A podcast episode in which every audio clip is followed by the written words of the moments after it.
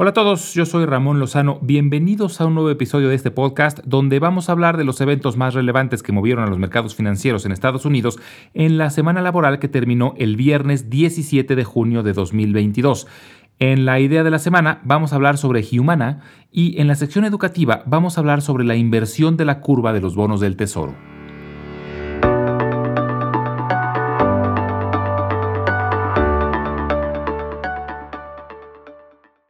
Fue otra semana muy complicada para los mercados, donde el Dow Jones bajó el 4.7%, el Standard Poor's 500 el 5.7% y el Nasdaq el 4.8%. Para el Standard Poor's 500 fue la peor semana desde marzo de 2020, cuando se declaró oficialmente la pandemia de COVID-19. Con esto ya es oficialmente un bear market, que recordemos que es una caída de más del 20% de su máximo histórico. El Standard Poor's 500 está más del 22% abajo de su máximo y el Nasdaq más del 30% abajo. Y me parece importante mencionar algunas cosas que vale la pena recordar sobre los bear markets.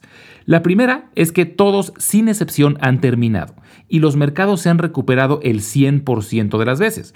Ahora, esto no quiere decir que por esta razón nos podamos confiar, para nada, al contrario.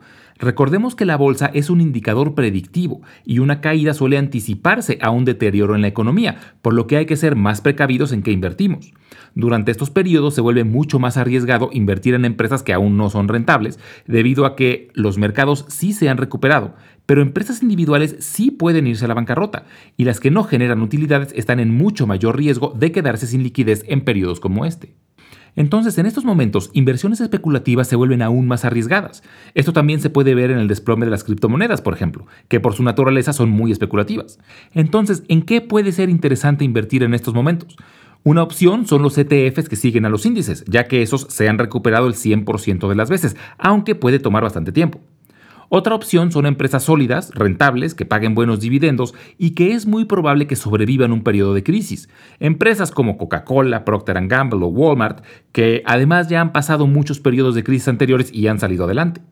Otra opción pueden ser las de tecnología más sólidas, como Apple, Microsoft o Google, que generan utilidades enormes y que muy probablemente sigan creciendo cuando las aguas se calmen, y en estos momentos han bajado mucho de precio, es decir, las podemos comprar con un fuerte descuento de como estaban hace 5 meses. Ahora, esto no quiere decir que no puedan bajar más. No podemos saber ni cuánto más va a bajar la bolsa ni cuándo va a tocar fondo y se va a empezar a recuperar. Y por eso también es importante recordar que en la bolsa solo hay que invertir dinero que no vamos a necesitar en el corto plazo. Un horizonte razonable es en los próximos 3 a 5 años, justamente porque nos puede tocar un periodo como el que estamos pasando. También vale la pena recordar que los bear markets en promedio han durado 13 meses y los mercados han caído en promedio el 33%. Actualmente estamos en el sexto mes porque aunque apenas se hizo oficial el bear market, se considera desde el máximo anterior que en caso del Standard Poor's 500 ocurrió a principios de enero de este año. Y bueno, ¿qué pasó en la semana? Lo más relevante fue sin duda la reunión de la Fed, donde se esperaba que subieran la tasa de interés por lo menos en 50 puntos base, y la decisión final de la Fed fue la de subir la tasa en 75 puntos base, lo que se considera un triple incremento, cosa que no ocurría desde 1994. Además de que Jerome Powell, presidente de la Fed, dijo que ahorita el compromiso más grande que tiene es el de bajar la alta inflación y que lo van a hacer por cualquier medio necesario. Que lo más seguro es que el próximo mes se incremente la tasa de interés de nuevo en 75 puntos base y de ahí los próximos meses analizarán si necesitan continuar a esa velocidad o reducirla un poco. Por lo pronto, muchos analistas ya esperan que el año cierre con una tasa de interés superior al 3%, lo que crea nerviosismo de que se enfríe mucho la economía y pueda causar una recesión. Pero quedó claro que la Fed prefiere una recesión a que se mantenga una alta inflación. Recordemos que la Fed tiene un doble mandato el de controlar la inflación y el de reducir el desempleo. Y son cosas que tiene que balancear con mucho cuidado. Actualmente el índice de desempleo ha estado muy bajo y aunque esto de primera impresión suena como algo muy positivo, tiene consecuencias. Una de ellas es que las empresas tienen que competir mucho por talento, lo que genera un aumento en el promedio de los sueldos y pone aún más presión sobre la inflación. Uno de los efectos en el aumento de la tasa de interés va a ser seguramente un incremento en el desempleo y será un mal necesario en los esfuerzos por controlar la inflación. Algo interesante que también ha ocurrido estas últimas semanas es que ha habido un récord en la cantidad de dinero que las empresas han destinado a buybacks, es decir, a recomprar sus propias acciones. Y esto es positivo, ya que quiere decir que muchas piensan que el precio de sus acciones está barato comparado con el valor de la empresa. La próxima semana será una semana corta, debido a que el lunes los mercados estarán cerrados por la conmemoración de Juneteenth, que es una festividad que se hizo oficial apenas el año pasado, y se le conoce como la Segunda Independencia, ya que marca el final de la esclavitud en los Estados Unidos después de la Guerra Civil. Y aunque se ha celebrado desde finales del siglo XIX, principalmente por la comunidad afroamericana, apenas el año pasado se volvió un día feriado oficial a nivel nacional. Y entre lo más importante que vale la pena monitorear en la semana estará el reporte de la venta de vivienda y el índice del sentimiento de los consumidores.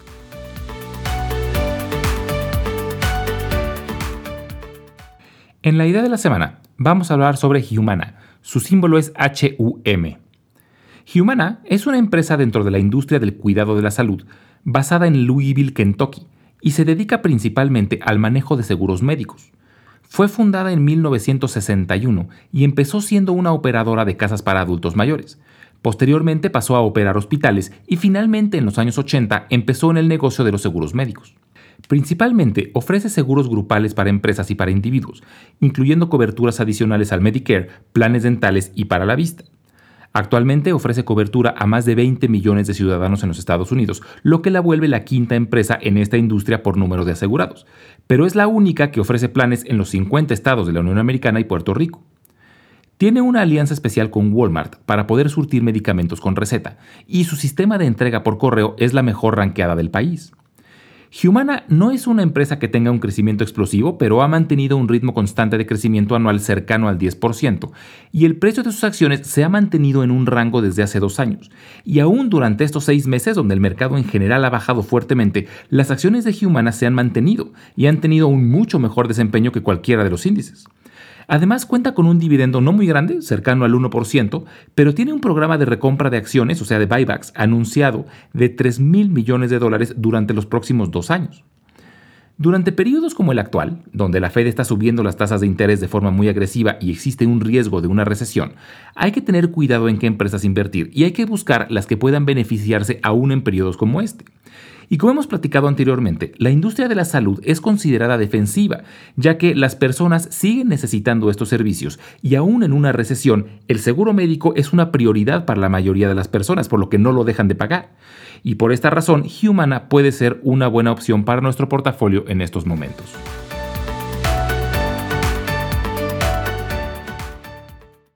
En la sesión educativa del día de hoy, vamos a hablar sobre la inversión de la curva de los rendimientos en los bonos del Tesoro de los Estados Unidos.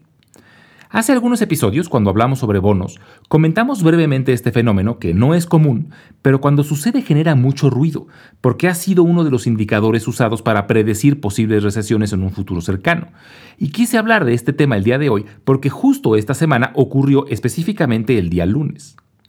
Recordemos que los bonos tienen un cupón, que es un pago que se le da al poseedor del bono, y si se compara el cupón con el precio del bono podemos calcular su rendimiento. Y como los bonos se pueden comprar y vender, se genera un mercado de bonos que es muy líquido y hace que los bonos suban y bajen de precio según la oferta y la demanda. Y el rendimiento es inversamente proporcional al precio del bono. Es decir, cuando hay mucha demanda por los bonos, el precio sube, lo que provoca que el rendimiento baje. Y viceversa, si hay poca demanda y mucha oferta, el precio baja, lo que provoca que el rendimiento suba. También hablamos que hay bonos con distinto tiempo de maduración, y lo normal es que los bonos a corto plazo tengan un rendimiento menor que los bonos a largo plazo, y esto tiene sentido ya que quien esté dispuesto a dejar su dinero invertido por más tiempo esperaría un mejor rendimiento porque no podrá disponer de su dinero durante un periodo más largo. Entonces, si se dibujan en una gráfica los rendimientos de distintos periodos, nos daría una curva ascendente, donde el rendimiento de periodos de maduración más cortos es más bajo y va subiendo conforme aumenta el tiempo de maduración del bono. Es decir, el de dos años tendría un rendimiento menor al de cinco años y este menor al de 10 años, etc. Sin embargo, se pueden dar circunstancias que hacen que esta curva se invierta, es decir, que los bonos a corto plazo tengan un rendimiento mayor a los de largo plazo, y puede pasar por tres razones. Que los rendimientos de los bonos a corto plazo suban, que los rendimientos de los bonos a largo plazo bajen o que sucedan ambas cosas al mismo tiempo, y es lo que sucedió esta semana. El hecho de que la Fed esté subiendo las tasas de interés hace que los bonos a corto plazo sean menos atractivos, por lo que bajan de precio, lo que eleva su rendimiento. Y por otro lado, cuando los inversionistas están nerviosos acerca del futuro de la economía, suelen sacar su dinero de inversiones más arriesgadas y meterlo en inversiones más seguras, como los bonos del tesoro de largo plazo, lo que aumenta su precio y por lo tanto baja su rendimiento. Y la combinación de estos dos factores provocó que el rendimiento de los bonos a corto plazo estuviera por arriba del de los bonos a largo plazo. Y la razón por la que este evento causa tanto ruido es porque las recesiones económicas en los Estados Unidos siempre han estado precedidas por una inversión en esta curva. Sin embargo, no todas las veces que se ha invertido la curva ha habido recesión. Desde el año 1900, la curva se ha invertido 28 veces, de las cuales en 22 ocasiones ocurrió una recesión posterior. O sea que solo 6 ocasiones la curva se invirtió y no hubo recesión posterior. Y por esta razón es que causa tanto ruido este evento, porque aumenta el nerviosismo entre los economistas sobre una posible recesión en un futuro cercano. No es garantía de que vaya a ocurrir, pero definitivamente aumenta la preocupación y ansiedad acerca del futuro cercano de la economía. Como siempre les dejo mi correo electrónico por si tienen alguna duda, comentario o sugerencia. Es ramonlog.yahoo.com, ramonlog.yahoo.com y les dejo la página donde podrán encontrar la sección educativa de episodios anteriores. Es www.ramonlog.com. Muchas gracias y nos escuchamos en el próximo episodio.